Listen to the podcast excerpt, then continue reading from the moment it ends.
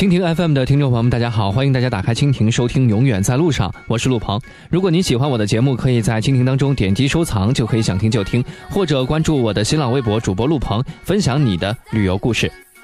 其实不知道从什么时候开始，银饰、珠宝、松石等等各种的纪念品就悄悄地爬上了大部分的旅游购物景点的柜台。店主会说：“纯手工打造，世间仅有。”其实，在某宝只需要两块九，甚至三块钱包邮。今天在节目当中，我们就和大家说一说哪些纪念品千万不要买。第一，艺术名字画。讲真的，这些艺术名字画在民间是流行了很多年，很有创意。但是由于画质太差，有几个人把它贴到了墙上。第二，刺绣。真不真丝不知道，不过这个东西在苏州就叫做苏绣，在四川就叫做蜀绣，在江西就被叫做赣绣。花样相同，其实都是义乌绣。第三，民族服装，和服、哈达、印度纱丽、云南的碎花裙、苗族服饰等等等等，在日本的小街上穿着和服木屐，踩着小碎步，感觉自己是不是美美的，还很应景。过过瘾就算了，千万不要买一套回来，因为除了收藏，束之高阁，想不到任何的时间地点还能够继续穿。接下来要说的是明信片，明信片本身是不坑爹的，有当地特色，物美价廉。从千里之外寄一张给朋友，算是一份心意；又或者是给自己寄一张，算是祝福。坑爹的是，有时候寄了三年还没有收到。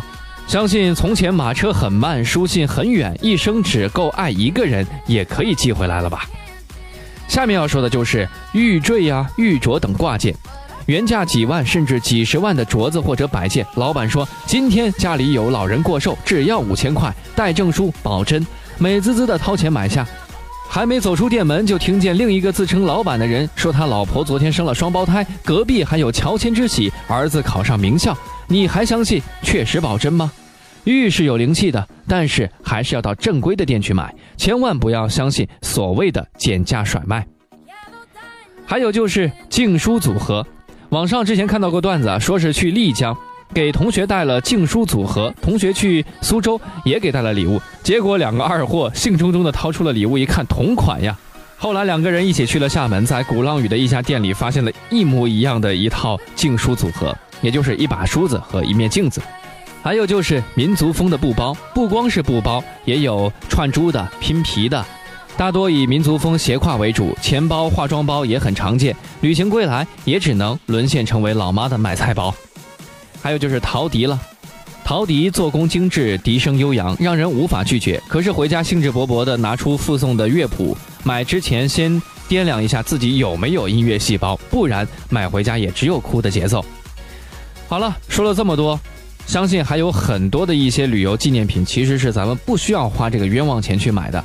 你也可以在新浪微博中和我分享，你出去旅游的时候碰到哪些纪念品，觉得是买了多余，但是不买又觉得好可惜呢？